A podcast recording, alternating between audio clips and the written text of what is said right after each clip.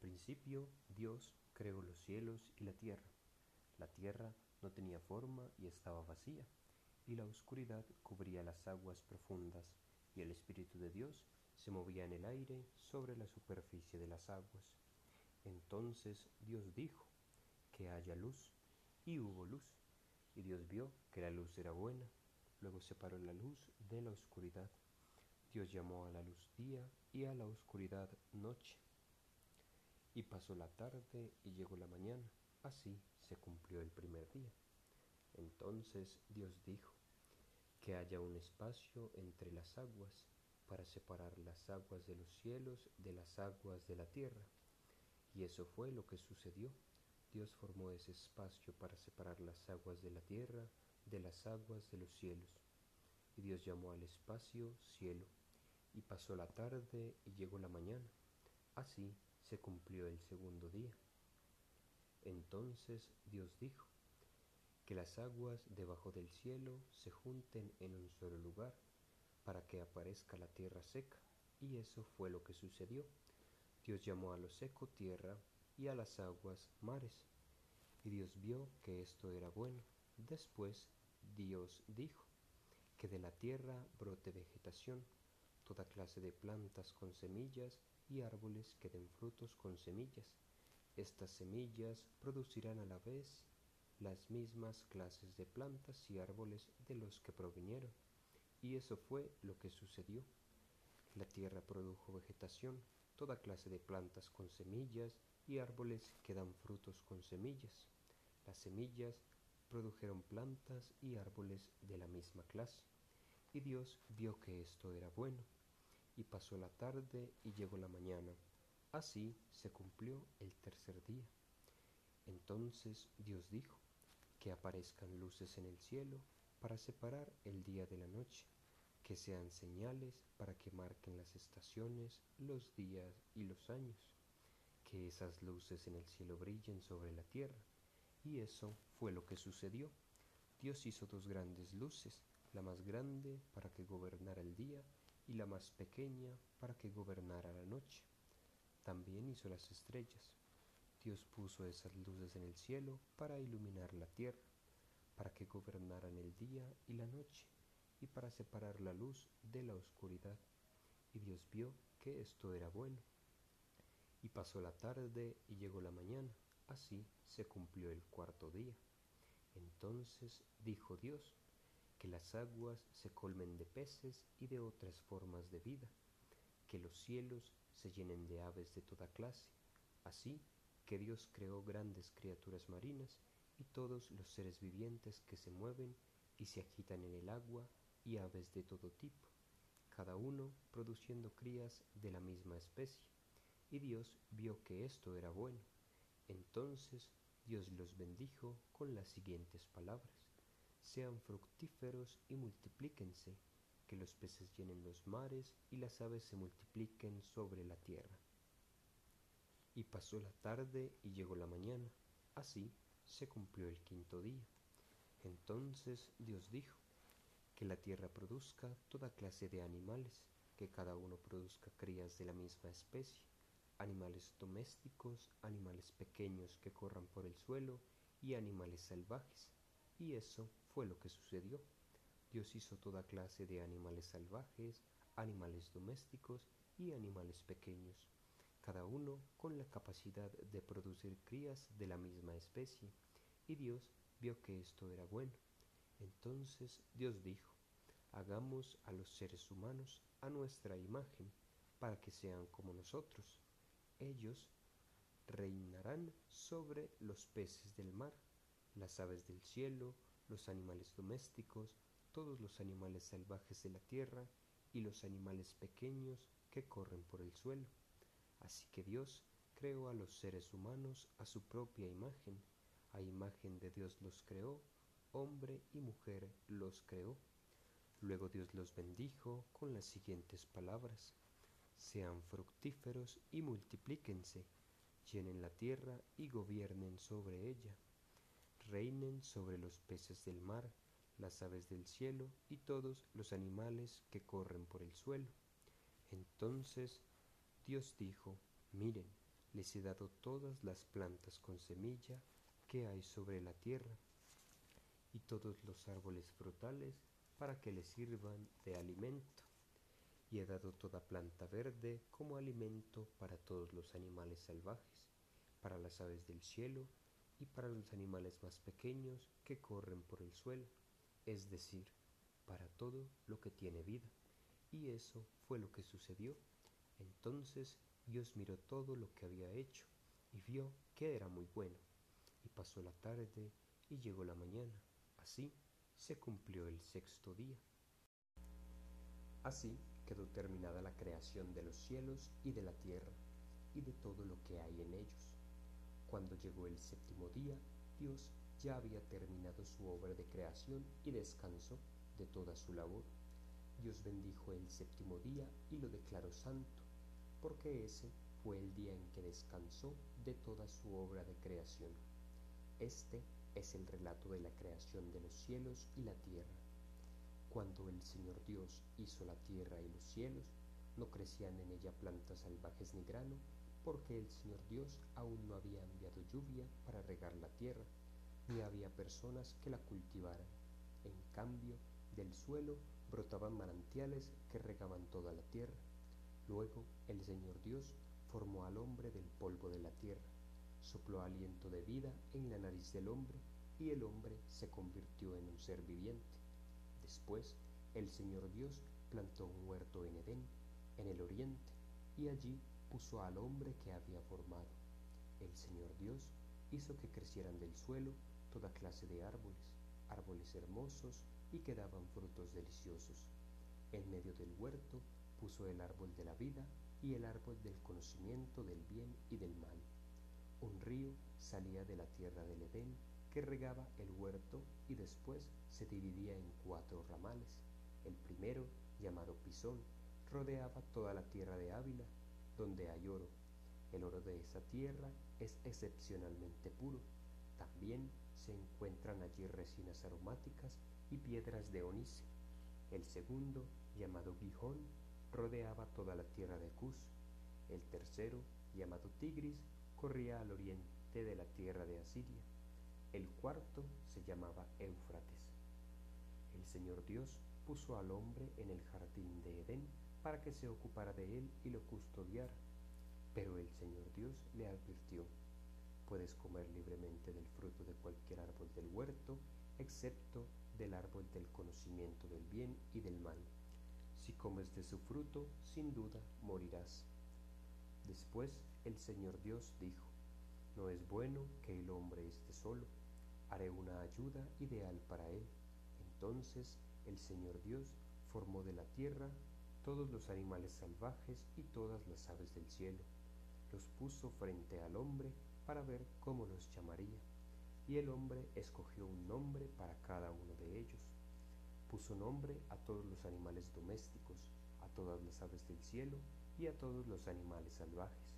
Pero aún no había una ayuda ideal para él. Entonces el Señor Dios hizo que el hombre cayera en un profundo sueño. Mientras el hombre dormía, el Señor Dios le sacó una de sus costillas y cerró la abertura. Entonces el Señor Dios hizo de la costilla a una mujer y la presentó al hombre. Al fin, exclamó el hombre, esta es hueso de mis huesos y carne de mi carne. Ella será llamada mujer porque fue tomada del hombre. Esto explica por qué el hombre deja a su padre y a su madre y se une a su esposa y los dos se convierten en uno solo. Ahora bien, el hombre y su esposa estaban desnudos, pero no sentían vergüenza. La serpiente era el más astuto de todos los animales salvajes que el Señor Dios había hecho. Cierto día le preguntó a la mujer, ¿de veras Dios les dijo que no deben comer del fruto de ninguno de los árboles del huerto? Claro que podemos comer del fruto de los árboles del huerto, contestó la mujer. Es sólo del fruto del árbol que está en medio del huerto del que no se nos permite comer. Dios dijo, no deben comerlo ni siquiera tocarlo, si lo hacen morirán. No morirán, respondió la serpiente a la mujer. Dios sabe que, en cuanto coman del fruto, se les abrirán los ojos y serán como Dios, con el conocimiento del bien y del mal. La mujer quedó convencida, vio que el árbol era hermoso y su fruto parecía delicioso, y quiso la sabiduría que le daría. Así que tomó del fruto y lo comió. Después le dio un poco a su esposo que estaba con ella, y él también comió. En ese momento se les abrieron los ojos y de pronto sintieron vergüenza por su desnudez.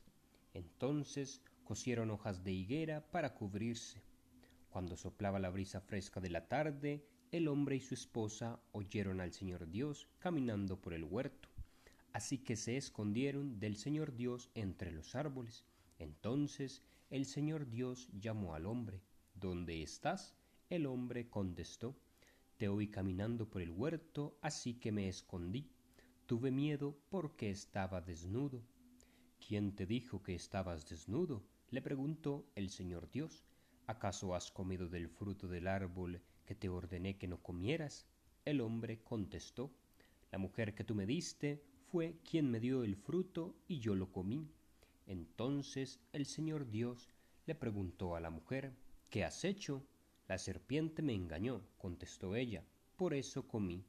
Entonces el Señor Dios le dijo a la serpiente, Por lo que has hecho, eres maldita más que todos los animales, tanto domésticos como salvajes. Andarás sobre tu vientre, arrastrándote por el polvo durante toda tu vida, y pondré hostilidad entre tú y la mujer, y entre tu descendencia y la descendencia de ella. Su descendiente te golpeará la cabeza y tú le golpearás el talón. Luego le dijo a la mujer, haré más agudo el dolor de tu embarazo y con dolor darás a luz y desearás controlar a tu marido, pero él gobernará sobre ti.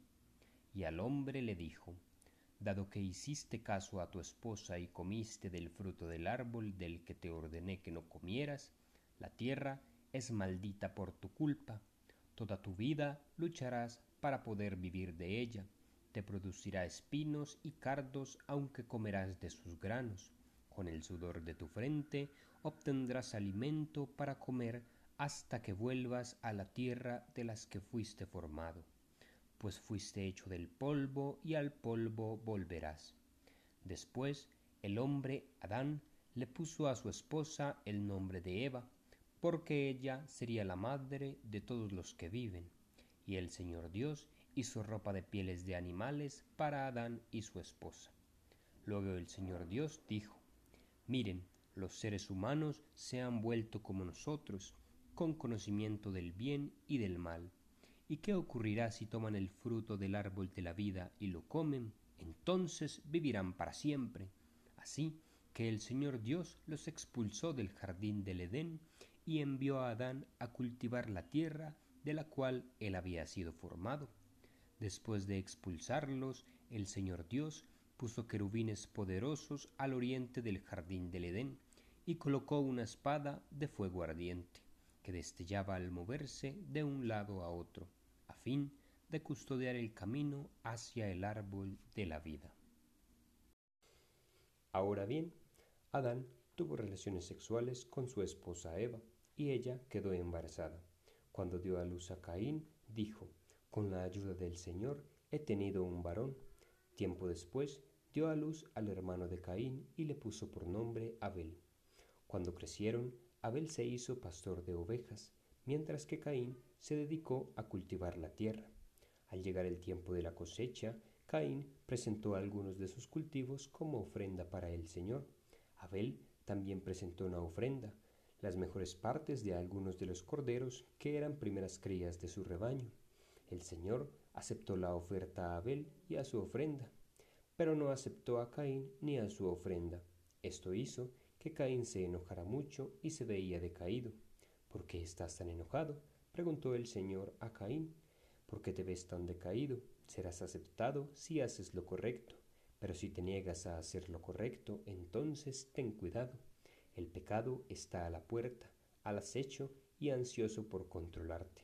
Pero tú debes dominarlo y ser su amo. Cierto día, Caín dijo a su hermano, Salgamos al campo. Mientras estaban en el campo, Caín atacó a su hermano Abel y lo mató. Luego el Señor le preguntó a Caín, ¿Dónde está tu hermano? ¿Dónde está Abel? No lo sé, contestó Caín, ¿acaso soy yo el guardián de mi hermano? Pero el Señor le dijo, ¿qué has hecho? Escucha, la sangre de tu hermano clama a mí desde la tierra. Ahora eres maldito y serás expulsado de la tierra que se ha tragado la sangre de tu hermano.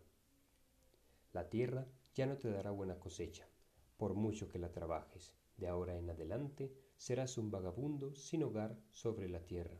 Caín respondió al Señor, mi castigo es demasiado grande para soportarlo. Me has expulsado de la tierra y de tu presencia. Me has hecho un vagabundo sin hogar. Cualquiera que me encuentre me matará. El Señor respondió, No, porque yo castigaré siete veces a cualquiera que te mate. Entonces el Señor le puso una marca a Caín como advertencia para cualquiera que intentara matarlo.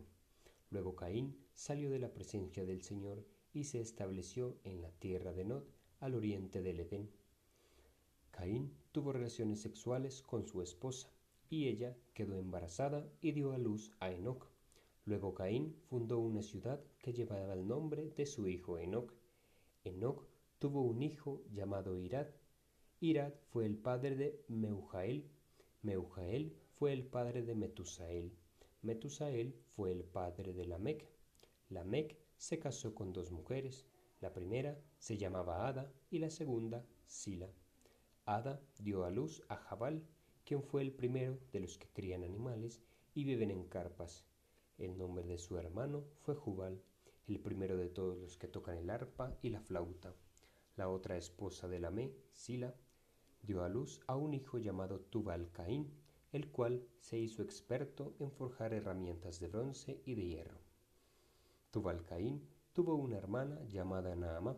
Cierto día, Lamec dijo a sus esposas, Ada y Sila, oigan mi voz, escúchenme, esposas de Lamec. Maté a un hombre que me atacó, a un joven que me hirió. Si se castiga siete veces a quien mate a Caín, el que me mate a mí será castigado setenta y siete veces. Adán volvió a tener relaciones sexuales con su esposa, y ella dio a luz a otro hijo, al cual llamó Set, porque dijo, Dios me ha concedido otro hijo en lugar de Abel, a quien Caín mató. Cuando Set creció, tuvo un hijo y lo llamó Enos. Fue en aquel tiempo que la gente por primera vez comenzó a adorar al Señor usando su nombre. Este es el relato escrito de los descendientes de Adán. Cuando Dios creó a los seres humanos, los hizo para que fueran semejantes a Él mismo. Los creó hombre y mujer y los bendijo y los llamó humanos. Cuando Adán tenía 130 años, fue padre de un hijo que era igual a él su viva imagen y lo llamó Set. Después del nacimiento de Set, Adán vivió 800 años más y tuvo otros hijos e hijas. Adán vivió 930 años y después murió. Cuando Set tenía 105 años fue padre de Enos. Después del nacimiento de Enos, Set vivió 807 años más y tuvo otros hijos e hijas. Set vivió 912 años y después murió. Cuando Enos tenía 90 años fue padre de Cainán.